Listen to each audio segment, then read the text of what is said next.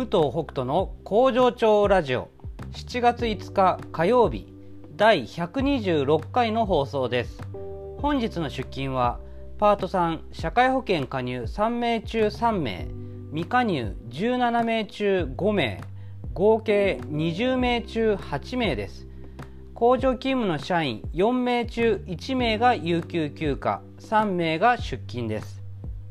この番組はパートさんが好きな日に連絡なしで働くエビ工場。パプアニューギニア海産代表の武藤北斗がお届けします、え今日は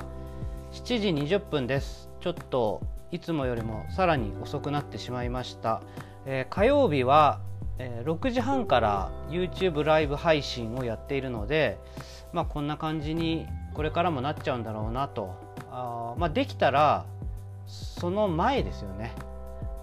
5時ぐらいにラジオは撮っときたいななんて思うんですが今日はねちょっとあの、まあ、5時から Zoom のミーティングがあったのでちょっと遅れたんですがはい。まあ、そんな感じです。あでねその今日ライブ配信してる時に、まあ、質問で、えー、うちの育休産休に関しての質問があったんですけどこれね考えたことなかったんですよ。正直に言うと。お恥ずかしい、うん、あのー、そう。やっぱ自分に関係あることじゃないとなんか、うん、ちゃんと考えないんだなって反省しました。なのでまあ今働いてる従業員がどうこどうだとかそういうことではなく、えー、これから入る人を含めてえー、どういうふうなねルールになっているのかっていうのはやっぱきちんと決めておく必要があると思いますので、えー、そこはねすぐにちょっと勉強して勉強っていうかまあ調べて、えー、自分たちの形っていうのをきちんと作りたいなと思いました。はい、もうできてないことに関してはきちんと反省して、えー、前に進むということを頑張っていきたいと思います。はい、えー、で今日ね、えー、え今日何何人だっけ？8人か。8人。まあ今日もやっぱ少なかったしあと社員がね1人休みだったんで、えー、今日の有給休暇は確か昨日あの明日使いますっていう感じで言ってもらったはずですね。はい。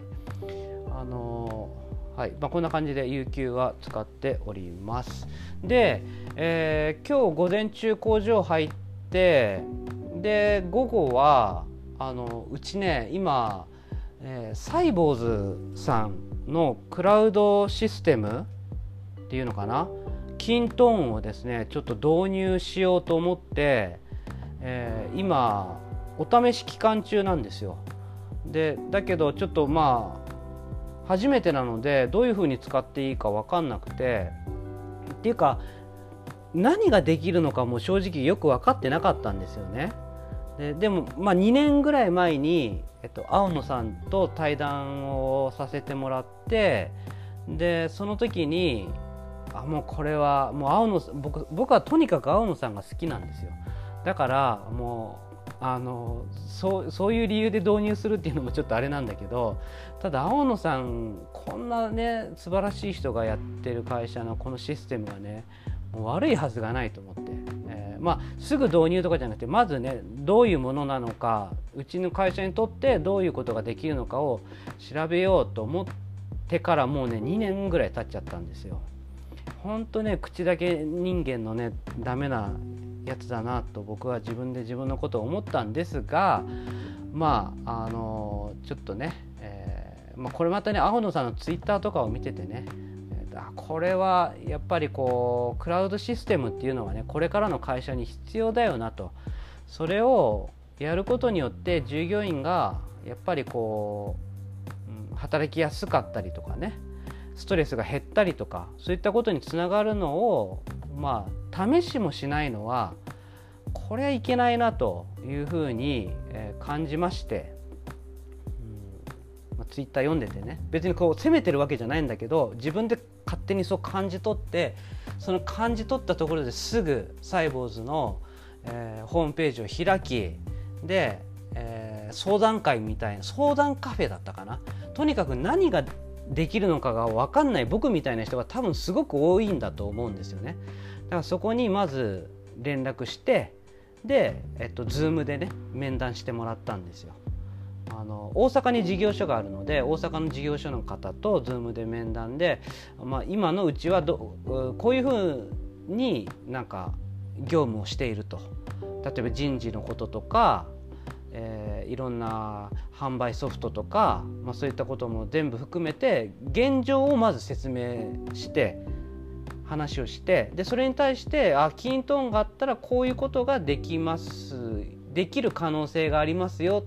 とかこういうことをやっていくと多分ここが効率化されますっていうことを具体的にちょっと教えてもらうことができるんですよ1対1でね。まあ、1時間っていう時間は決まってるんですけどでそれを聞いた上で、えー、1ヶ月間の、あのお試し期間っていうのが無料であって、まあ、それをやってる最中だったんですけど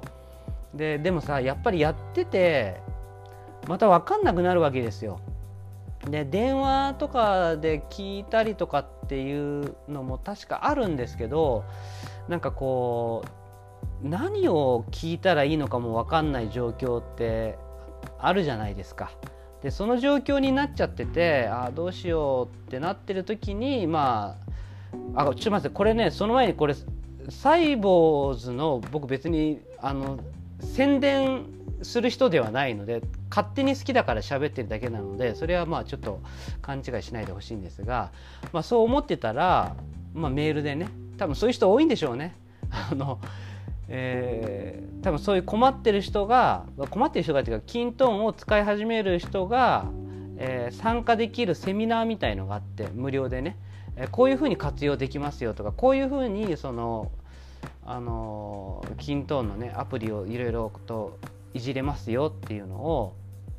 あのがあってそれを一昨日かな、うん、メールはもっと前に来てたんだけどなんか一昨日開けてみてでそしたらちょうど今日ねそのセミナーがあったから参加してお昼にでああそういうことなのかっていうのが結構分かったんですよ。で、うんまあ、正直やっぱ費用がかかりますよねここっから有料になっていくと。で今のうちにとってその金額を払ってそれほどの効率化とかストレスがなくなるかっていうとそれは多分そんなことないと思うんです。だけどもっと長い目で見てねあの半年とか1年とか数年後を見たら確実に役に立ってるだろうなっていうイメージはできたんですよ。ということはもうこれは地道にねやっていくしかないと。で今無料の期間中だからお金使かかってないからなんか気合入ってないけども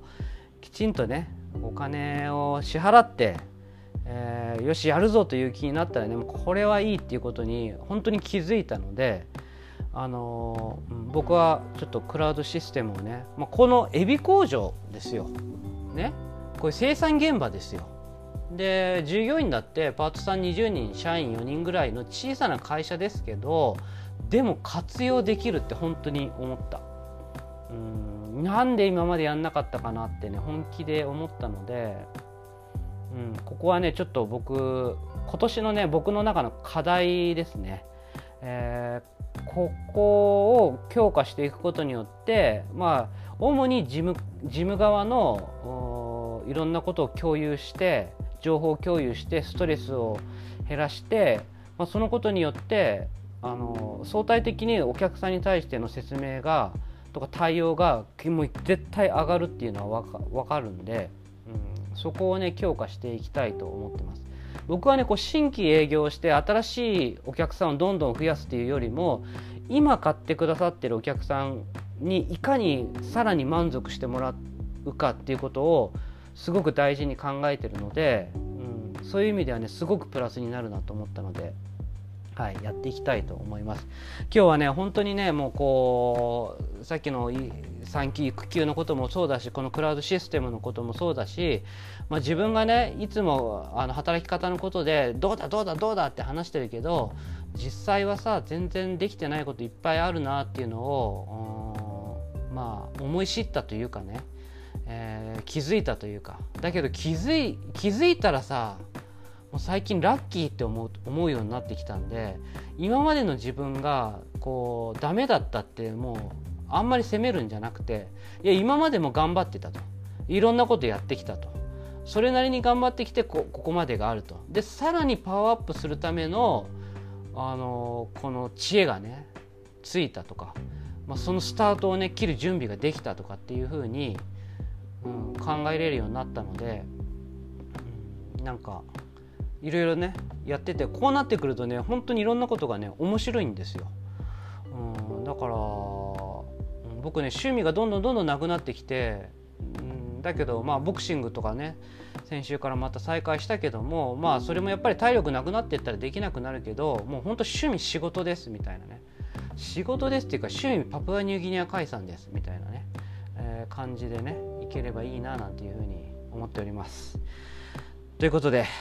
また明日お会いしましょう。皆さん明日台風なのかな？関西は。ちょっと分かんないけども。とにかく元気に頑張って。あとにかく元気にとかじゃなくていいな。まあ無理しない程度に頑張っていきましょう。ではまた明日。バイバイ。